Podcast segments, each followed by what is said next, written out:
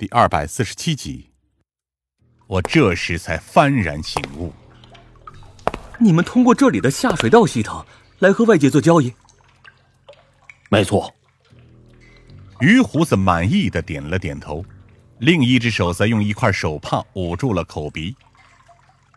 嗯，通过一些，呃，特殊改装的小船，我们的人就能做到利用下水道在整个旧城区往返。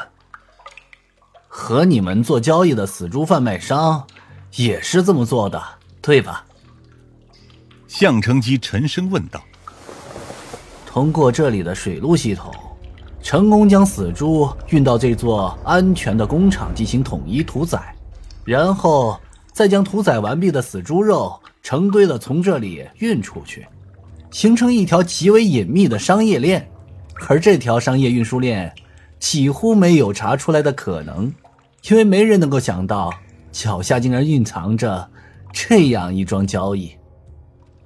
哎，让您见笑了。于胡子不好意思的笑了笑。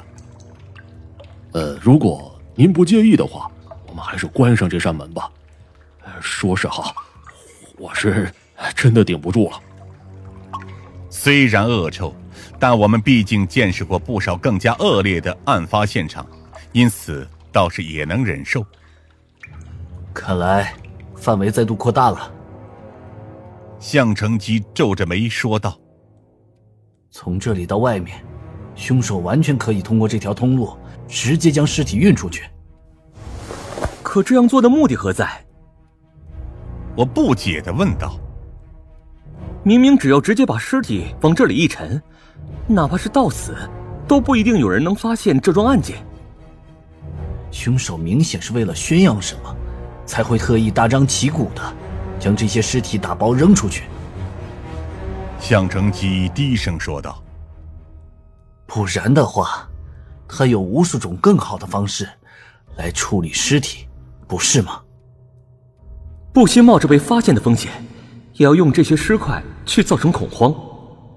我倒是渐渐明白了，这桩案件为何会这么棘手了。凶手不怕我们找上门来，反而是怕我们无动于衷。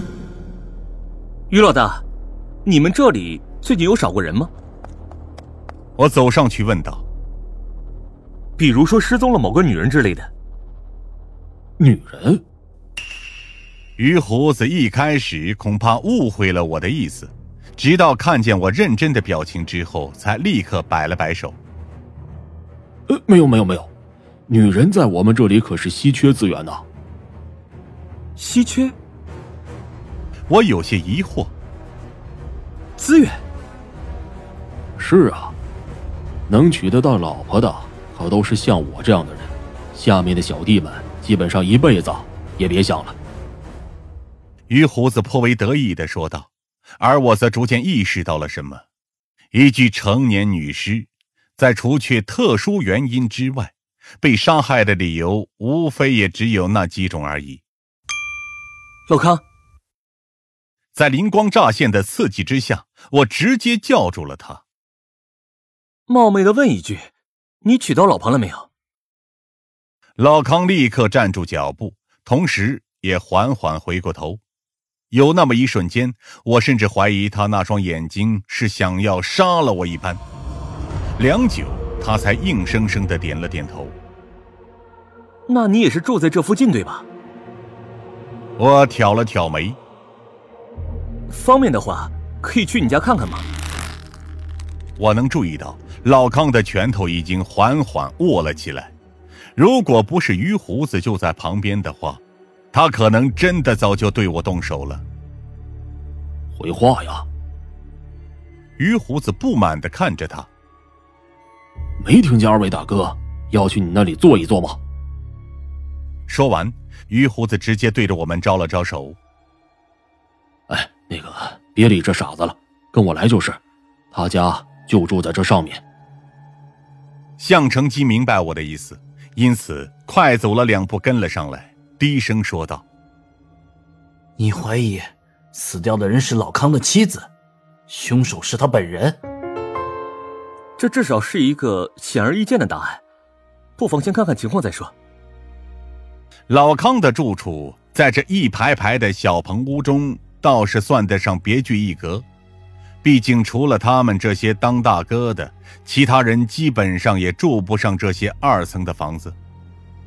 因为老康没有反应，反而是于胡子非常热情地招待我们进去，并且摆出了一副东道主的模样。老康，你老婆哪儿去了？于胡子狐疑的看着四周，叫他出来见见客人啊！而且我自己貌似也很久没见过他人了。这些话让我和向成基已经慢慢的警惕了起来。而走在最后的老康进门的时候，还不忘轻轻的把门关了起来。他出去了。老康低声说道：“阳光照在他背后，因为是背着光，所以看不清他的表情。现在不在家，恐怕不是不在家。”向成基凝视着老康，是没办法出来见人吧？老康放下双手，而于胡子也已经察觉到了些许不对劲。怎么回事？你老婆能到哪儿去啊？上三眼狼那里上班吗？我凝视着老康，有那么一瞬间，我还真以为他就是我们要找的那个人，那个凶手。然而就在下一秒，从阁楼上传来的一声闷哼声，立刻让我的心再度沉了下去。